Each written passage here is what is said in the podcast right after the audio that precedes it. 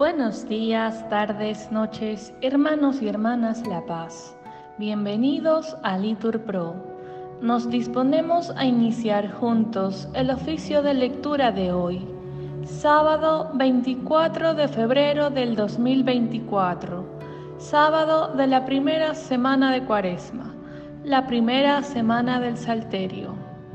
Ponemos como intención a Yaisa una mamá que está de seis meses de embarazo, para que no pierda la fe y la esperanza.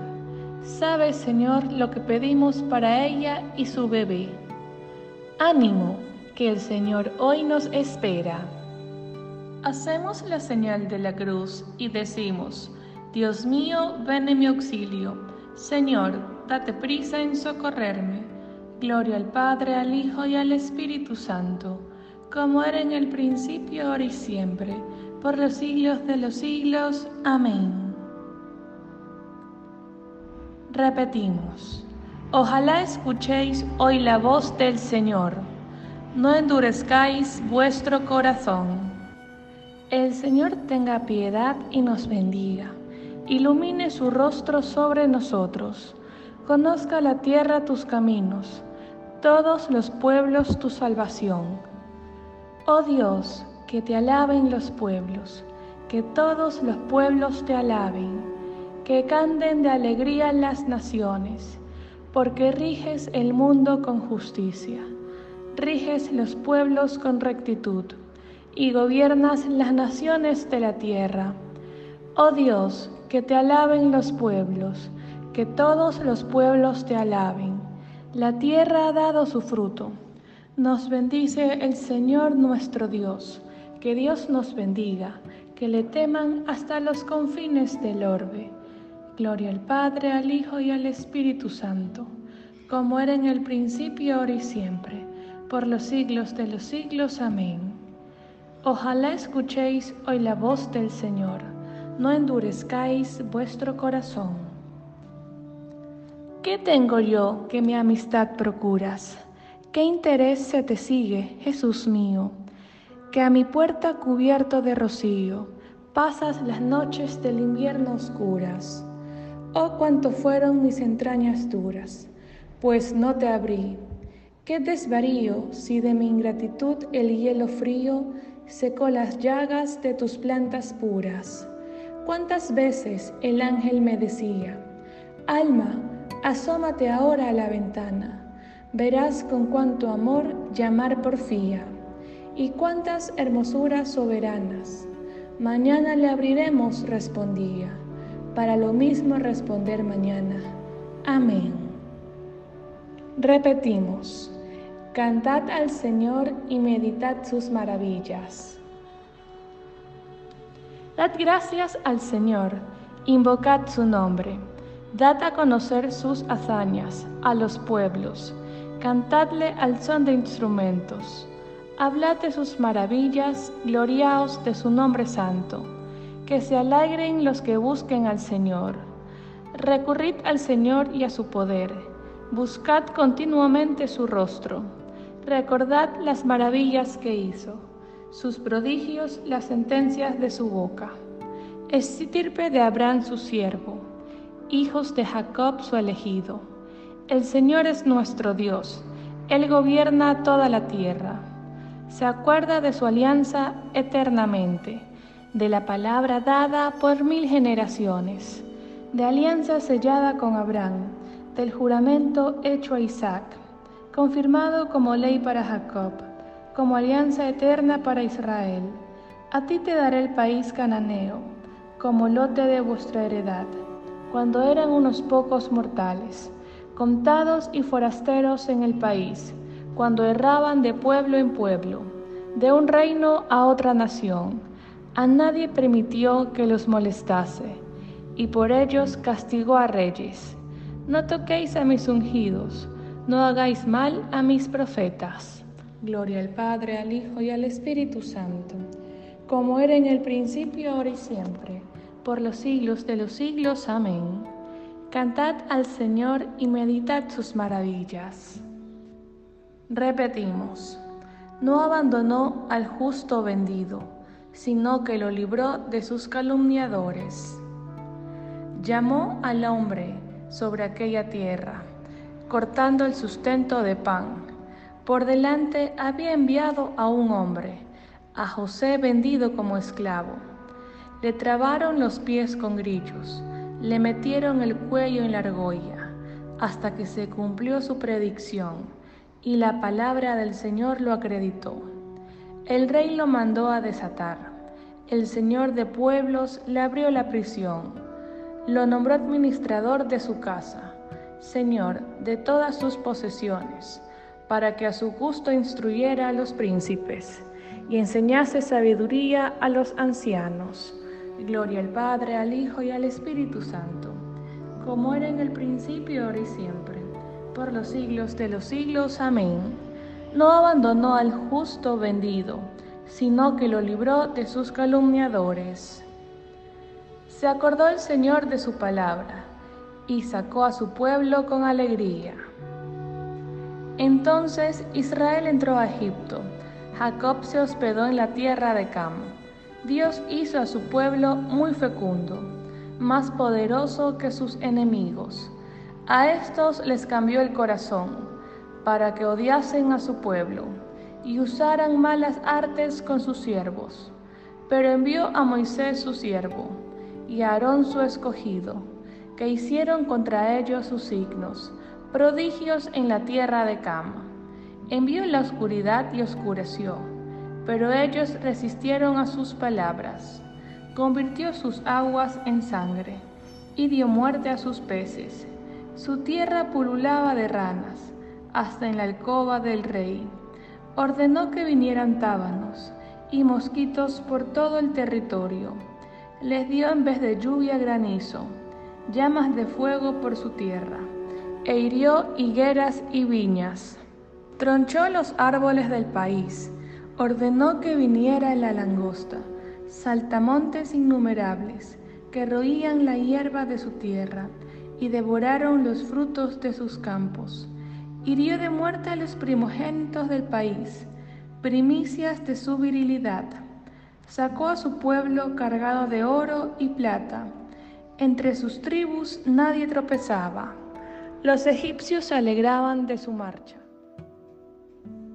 Tendió una nube que los cubriese y un fuego que los alumbrase de noche. Lo pidieron y envió codornices, los sació con pan del cielo hendió la peña y brotaron las aguas, que corrieron en ríos por el desierto, porque se acordaba de la palabra sagrada que había dado a su siervo Abraham, sacó a su pueblo con alegría, a sus escogidos con gritos de triunfo. Le asignó tierras de los gentiles y poseyeron las haciendas de las naciones, para que guarden sus decretos y cumplan su ley Gloria al Padre, al Hijo y al Espíritu Santo, como era en el principio, ahora y siempre, por los siglos de los siglos. Amén. Se acordó el Señor de su palabra y sacó a su pueblo con alegría. El que obra la verdad viene a la luz y sus obras quedan de manifiesto. Primera lectura del libro del Éxodo. Salida de los Hebreos Leyes sobre la Pascua y los primogénitos. En aquellos días, cuando los israelitas salieron de Egipto, marcharon de la ciudad de Ramsés hacia Sucot. Eran seiscientos mil hombres a pie, sin contar los niños. Salió también con ellos una gran muchedumbre de gente, con ovejas y vacas y enorme cantidad de ganado Cocieron la masa que había sacado de Egipto e hicieron hogazas de pan ácimo, pues no había alcanzado a fermentar, porque los egipcios los echaban y no los dejaban detenerse, y tampoco pudieron tomar otras provisiones. La estancia de los israelitas en Egipto duró 430 años. El mismo día que se cumplían los 430 años, salieron de Egipto las legiones del Señor. Noche de guardia fue esta para el Señor, en que veló para sacarlos de Egipto. Y noche de guardia en honor del Señor será también para los hijos de Israel, por todas las generaciones. El Señor dijo a Moisés y Aarón, estas son las normas sobre la Pascua. Ningún extranjero la comerá. Los esclavos que hayas comprado, circuncídalos, y sólo entonces podrán comerla ni el forastero ni el jornalero la comerán. La Pascua ha de comer en una sola casa. No sacarás fuera nada de la carne, y no le romperás ningún hueso. La comunidad entera de Israel la celebrará. Y si algún forastero que vive contigo quiere celebrar la Pascua del Señor, hará circuncidar a todos los varones de su casa y sólo entonces podrá tomar parte en ella, pues será como un natural del país, pero ningún incircunciso la comerá. La misma ley vale para el natural del país y para el forastero que vive con vosotros. Y Moisés dijo al pueblo, Cuando el Señor te introduzca en la tierra de los cananeos, como juró a ti y a tus padres, y te la haya entregado, dedicarás al Señor todos los primogénitos. El primer parto de tus animales, si es macho, pertenece también al Señor. La primera cría del asno la rescatarás con un cordero, si no la rescatas, la desnucarás. Pero los primogénitos de entre tus hijos los rescatarás siempre. Y cuando mañana tu hijo te pregunte, ¿Qué significa esto? Le responderás, con mano fuerte el Señor nos sacó de Egipto, de la esclavitud. El faraón se vio obstinado en no dejarnos salir. Entonces el Señor dio muerte a todos los primogénitos de Egipto, lo mismo de los hombres que de animales. Por eso yo sacrifico al Señor todo primogénito macho de animales pero los primogénitos de los hombres los rescato. Este rito será para ti como señal para sobre tu brazo y como recordatorio ante tus ojos de que con mano fuerte te sacó de Egipto el Señor. Palabra de Dios. Te alabamos, Señor. Los padres de Jesús lo llevaron a Jerusalén para presentarlo al Señor. Respondemos como está mandado en la ley de Dios, que todo varón primogénito sea consagrado al Señor, y para ofrecer por él en sacrificio un par de tórtolas o dos pichones. Respondemos, como está mandado en la ley de Dios, que todo varón primogénito sea consagrado al Señor. Segunda lectura de la Constitución Pastoral sobre la Iglesia en el mundo actual del Concilio Vaticano II. Los interrogantes más profundos del hombre. El mundo moderno aparece a la vez poderoso y débil, capaz de lo mejor y de lo peor, pues tiene abierto el camino para optar entre la libertad o la esclavitud entre el progreso o el retroceso, entre la fraternidad o el odio. El hombre sabe muy bien que está en su mano dirigir correctamente las fuerzas que él ha desencadenado y que pueden aplastarlo o salvarlo.